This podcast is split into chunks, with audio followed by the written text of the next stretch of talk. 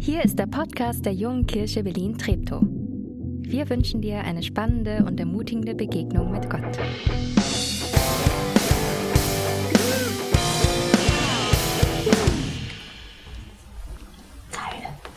JKW Treptow, schön hier zu sein. Ich feiere euch und danke für die Einladung und danke auch an meine Kollegen für den schwierigen Predigtext. Spaß.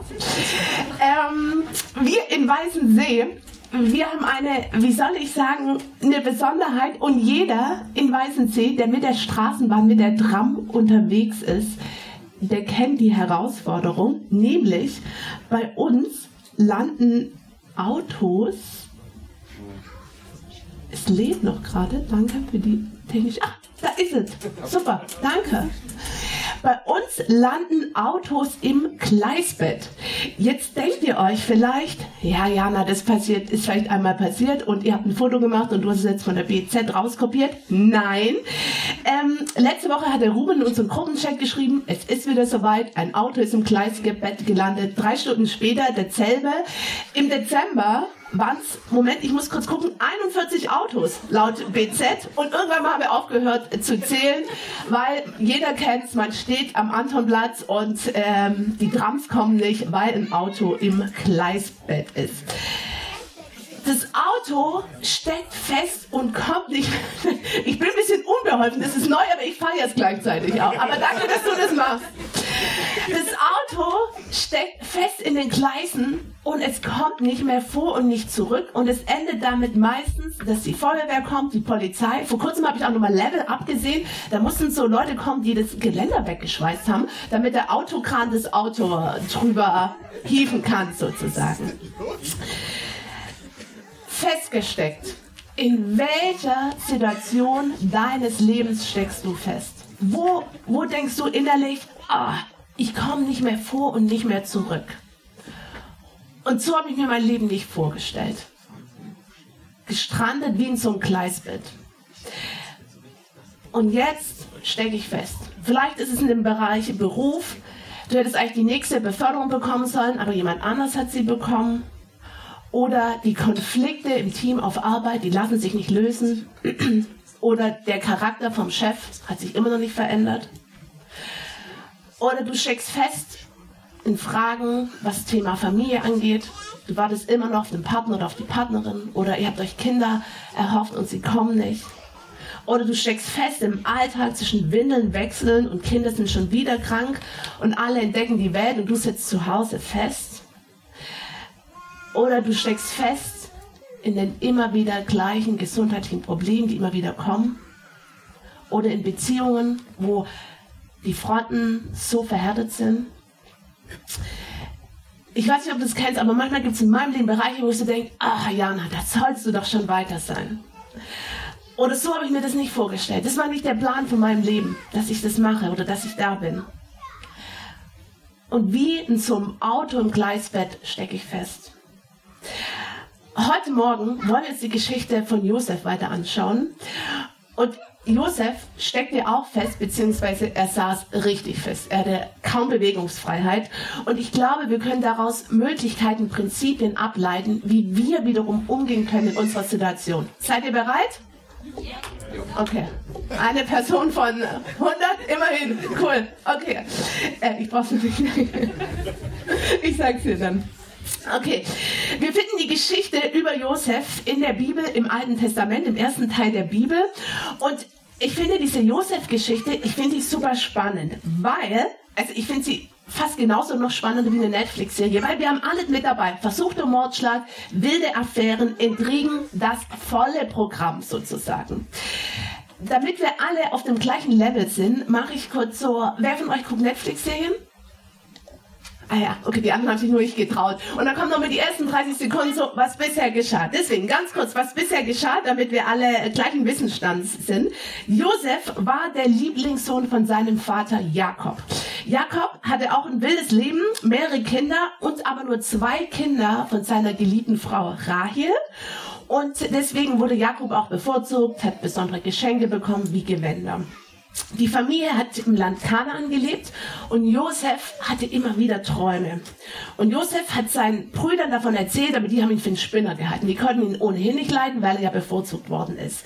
Und sie waren neidisch auf ihn und gleichzeitig, finde ich, war Josef auch ein bisschen hochmütig. Er war so ein bisschen stolz. Er hat auch gedacht, innerlich, er ist der King oder er dachte, er wäre der King.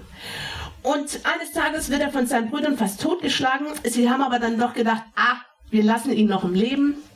Und ähm, er landet schließlich, oder schließlich wird er dann verkauft als Sklave nach Ägypten. Und jetzt befinden wir uns im Jahre 1600 vor Christus. Und Josef landet beim obersten Hofbeamten des Pharaos. Sein Name war Potiphar. Josef landet in einer völlig anderen Kultur, die geprägt war von asiatischen und ägyptischen Gebräuchen auf allen Ebenen. Es hat die Kultur durchdrungen. Sprache, Essen, alles war anders. Seine Tüchtigkeit und Weisheit und Gottes Gnade sorgten immer wieder dafür, wenn wir seine Geschichte angucken, immer wieder für einen steilen Aufstieg. So auch da, im Hause von Potiphar bekam er schnell Verantwortung. Nochmal kurz eine wilde Geschichte. Potiphas Frau will mit Josef in die Kiste steigen. Er lässt sich nicht darauf ein. Dummerweise vergisst er sein Kleidungsstück und landet im Gefängnis. Und ähm, interessant finde ich, die Anklage von Josef durch Potiphas Frau und dadurch, dass sie den Beweis des Kleidungsstücks hatte, hätte eigentlich dazu führen können, dass Potiphar Josef hätte umbringen können, aber er hat es nicht getan. Vielleicht, das ist meine Vermutung, vielleicht hat Potiphar schon geahnt, ich weiß auch nicht so ganz genau, was in dieser Geschichte dran ist. Okay, Drama pur, das ist die Vorgeschichte. Wenn du jetzt gedacht hast, Jana, das ging mir alles zu schnell, fang an, selber in der Bibel zu lesen. Heute mach dir einen schönen Kaffee oder was auch immer und lies selber nochmal 1. Mose 30. Fang an, selber die Geschichten nachzulesen. Okay, dann ging es wie folgt weiter und wir lesen in 1. Mose 39, 20 bis 23. Besser als ich dachte. Super. Okay, 1. Mose 39. Josef blieb im Gefängnis. Aber der Herr war mit Josef. Er verschaffte ihm das Wohlwollen und die Gunst des Gefängnisaufsehers. Der wiederum übertrug Josef die Aufsicht über sämtliche Gefangenen. Josef erledigte alles, was im Gefängnis zu tun war. Der Aufseher ließ Josef in allem freie Hand, Achtung, weil der Herr mit ihm war. Was Josef auch tat, ließ der Herr ihm gelingen. Das Gefängnis in Ägypten war deutlich anders, als wir die Gefängnisse heutzutage kennen. Mm, es war also ich habe mir das äh, sagen lassen oder gelesen, der obere Teil war für die Wachen und für die Verwaltung und unten war wie so eine Grube, da waren die Gefangenen. Und die einzelnen Zellen, die waren so gebaut, dass es eigentlich richtig ungemütlich sein sollte. Also man war eigentlich dort im Gefängnis, um für sich hin zu vegetieren, um zu sterben. Und die Gefängniszellen waren nicht gut belüftet, das heißt, die Luft war knapp, es gab auch nicht immer viel Wasser, ähm, das Essen war meistens auch irgendwelche Reste, auch nicht super nährhaft und es war einfach, es war einfach keine geile Zeit dort. Und krass war, gestern leitete Josef noch ein Team und war, hatte Verantwortung und einen Tag später befindet er sich in der Gefängniszelle. Er steckt fest im Hochsicherheitstrakt für Schwerverbrecher. Und die Männer neben ihm, abgebrühte Schläger, gefährliche Verbrecher. Und für die meisten wartete die Todesstrafe. Das sind Josefs neue Zimmergenossen. Binnen von Stunden ändert sich seine Situation. Und gleichzeitig ereignet sich im Gefängnis dasselbe wie in Potiphars Haus auch, nämlich, davon lesen wir, dass Gott mit ihm war. Innerhalb von drei Versen, die sie in diesem Gefängnis abspielen, heißt zweimal, der Herr war mit Josef und wandte sich ihm Treue zu. Der Herr war mit ihm. Der allmächtige Gott war an der Seite von Josef. Im ganzen Kapitel 39 finden wir siebenmal diese Formulierung. Und ich habe mich gefragt, ganz ehrlich, sieht so Gottes Treue aus? in der Sklaverei verkauft, falsche Anschuldigungen, alle hatten ihn für einen Vergewaltiger. Und jetzt landet er in diesem Höllenloch. Der Herr war mit ihm. Gott sagt zu Josef, Herr, ich gehe mit. Ich bin bei dir. Wenn du einen schweren Weg gehst, ich gehe mit dir. Und ich werde es fühlen. Ich leide mit dir mit. Ich bin da. Ich werde dich nicht verlassen. Ich, der Herr, dein Gott, bin bei dir. Mein erster Aspekt heute Morgen ist, Gott ist treu an deiner Seite, auch wenn du dich im Gleisbett befindest. Auf Gott ist Verlass. Er ist treu an der Seite von Josef. Und Treue, Treue ist ein Wesenszug von Gott. Äh, ich, ich feiere die Psalmen und ähm, Psalm 117, Vers 2, da heißt's, ja machtvoll bereitet er seine Güte über uns aus und die Treue des Herrn besteht für alle Zeiten. Halleluja, höre ich ein Amen. Okay. Gott ist beständig und auf seine Gegenwart ist Verlass. Gottes Zusagen garantiert, dass er mit uns geht, dass er da ist, dass wir nicht alleine sind. Aber es garantiert uns nicht immer gute Zeiten. Aber seine Präsenz ist da. Er ist da. Er ist da in deinem Leben. Meine Frage an dich ist, wie kannst du dir bewusst machen, mitten in deinem Alltag, morgen auf der Arbeit, zu Hause, wo auch immer du bist, wie kannst du dir bewusst machen, dass Gott an deiner Seite ist, dass er da ist? Ähm, ich bin ein sakramentaler Typ und ich liebe so alte Klöster, Kirchen, Holzkreuze, holt mich total ab. Und über meinem Bett hängt ein Bild von Jesus und Ihr seht es gleich. Ah ja, da, da ist er, der Jesus. Über mein Bild, über meinem Bett hängt dieses Bild, so rum. Und im Alltag, wenn mir mal alles zu viel ist oder so, oder ich nachts einmal nicht schlafen kann, dann drehe ich mich um und schaue dieses Bild an und mache mir bewusst, dass Jesus bei mir ist. Dass er mich in Arm nimmt, dass er mich nicht vergessen hat. Ob ich das fühlen kann oder nicht, ob ich es glauben kann oder nicht. Aber es ist Fakt, es ist eine Tatsache. Jesus ist da, Gott ist treu an deiner Seite. Er ist gegenwärtig. Was würde dir helfen? Wenn du vielleicht so kreativ bist, dann kannst du vielleicht so eine Postkarte schreiben und es auf Arbeit auf deinen Schreibtisch kleben oder was auch immer. Oder morgens mit deinen Kindern singen, dass Gott da ist. Hey, lass uns doch heute Nachmittag beim Kaffee erzählen, was deine Ideen sind, wie du dir helfen kannst, zu vergegenwärtigen, dass Gott da ist in deinem Alltag, dass er an deiner Seite ist. In der biblischen Geschichte folgt dann ein zeitlicher Sprung, der wie folgt betitelt wird, mit einiger Zeit. Und das nächste Kapitel gibt uns Altersangaben und so können wir ein bisschen herausfinden, wie viele Jahre vergangen sind zwischen dem, wo Josef ins Gefängnis geworfen ist und zwischen dem, was jetzt kommt. Und es sind elf Jahre. Elf Jahre! elf Jahre! Elf Jahre sind vergangen. Und vielleicht ist es, okay, ich habe ein bisschen gefeiert, weil ich ein bisschen die Zahl elf feiere. Egal, anyway. Vielleicht ist es ein gewisser Trost und vielleicht fühlt es sich so an, als ob Gott dich vergessen hat. Ich meine, bitte elf Jahre. Ja, ich rechne kurz, wie alt ich war, aber egal, ist ein anderes Thema. Ähm, elf Jahre. Vielleicht fühlt es dich fühlt es sich für dich an, als ob Gott dich vergessen hat. Seitdem dieses Gesundheitsproblem aufgetreten ist. Oder du fühlst dich nicht gewürdigt, weil du den ganzen Tag Kinder um dich herum hast. Oder du fühlst dich bei der Arbeit überfordert und nicht gesehen. Josef verbringt seine besten Jahre im Gefängnis, in einem dreckigen, stinkigen, dunklen Loch. Aber genau wie bei Josef ist Gott noch an dir dran und hat gute Gedanken über dein Leben. Gottes Gedanken über dein Leben sind gut. Und dann lesen wir einige Zeit danach, elf Jahre später, geschieht folgendes, 1. Mose 40, 1 bis 8.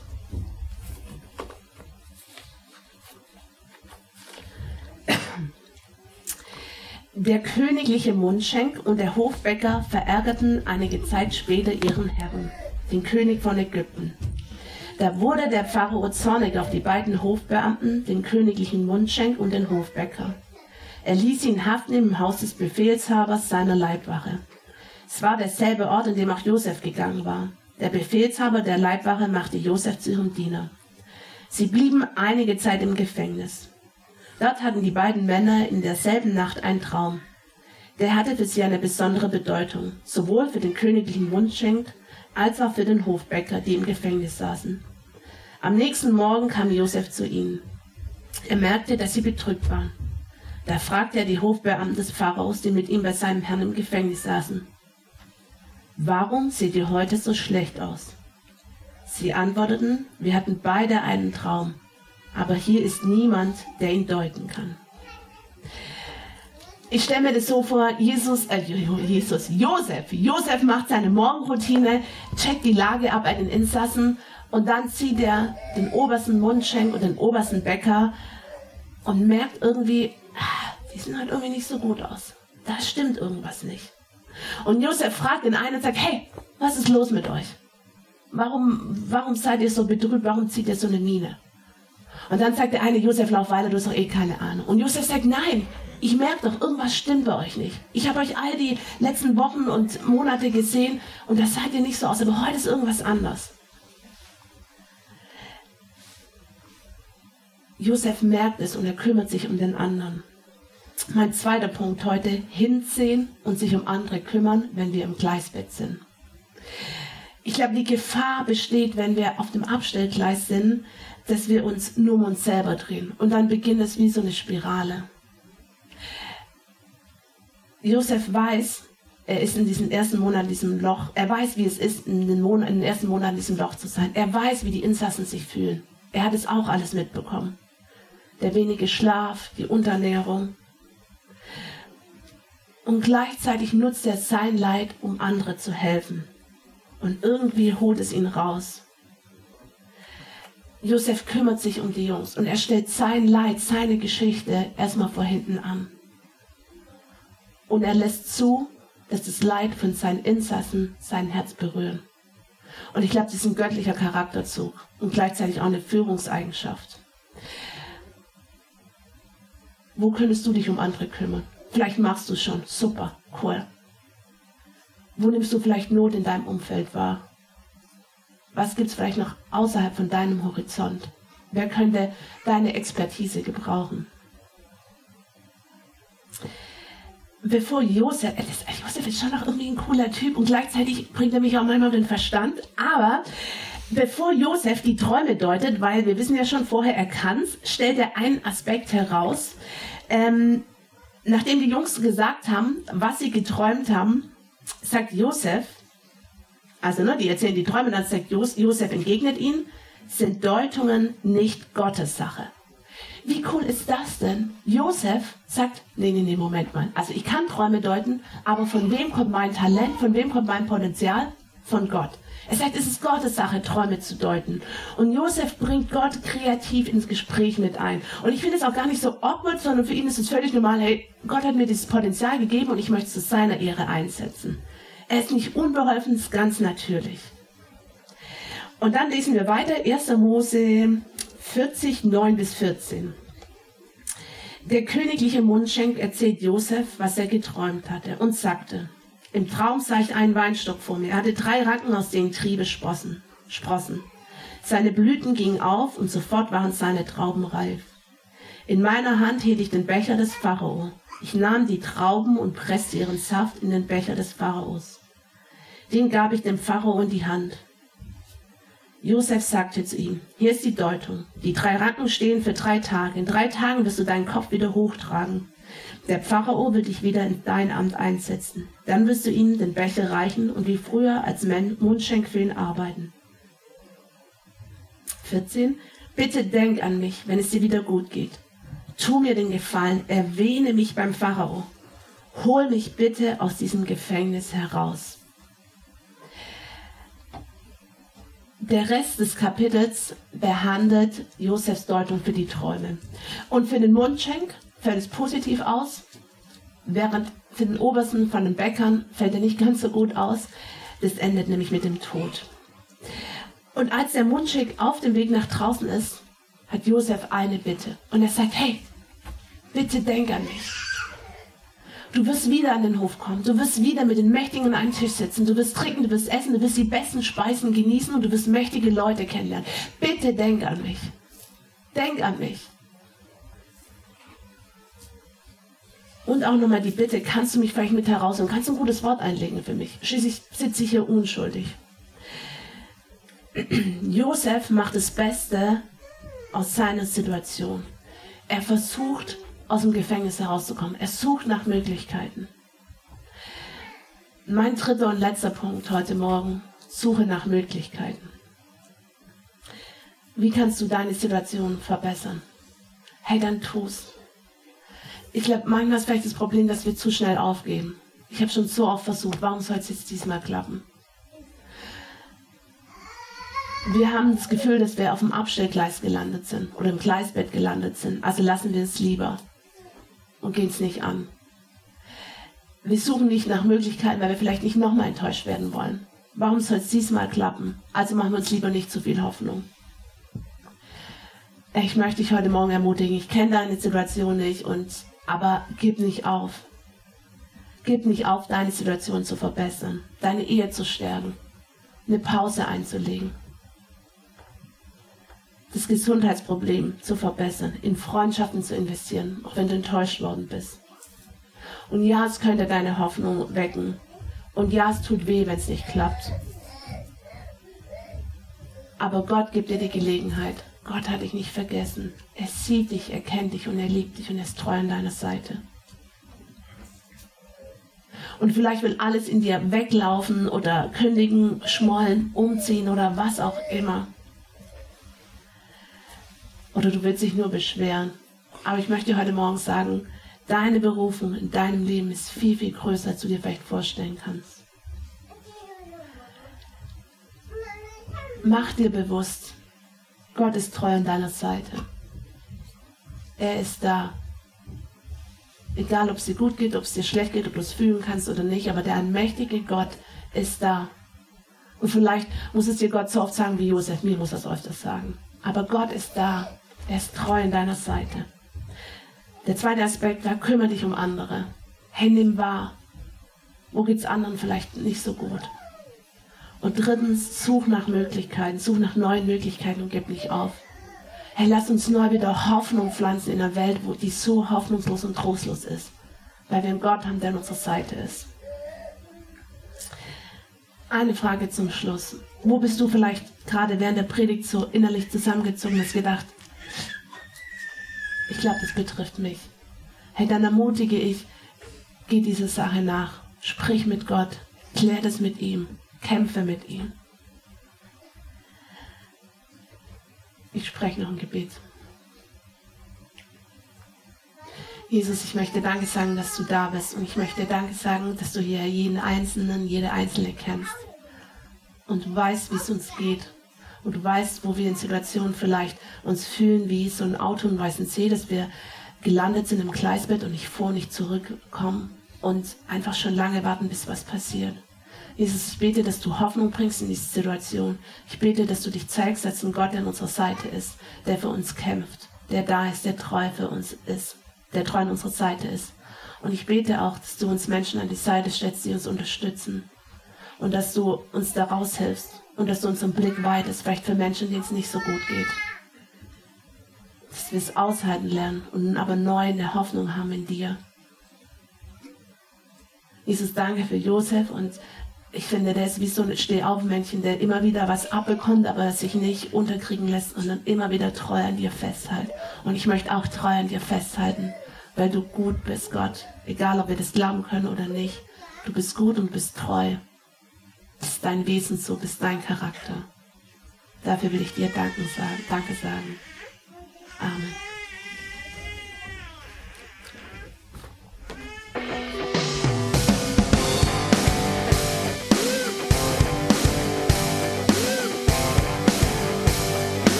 Schön, dass du diesmal dabei warst. Wenn du mehr über den Glauben erfahren möchtest, dann schreib uns gerne an info@jkb-treptow.de oder besuch uns einfach persönlich. Alle Infos findest du unter jkb-treptow.de. Wir wünschen dir eine gesegnete Woche.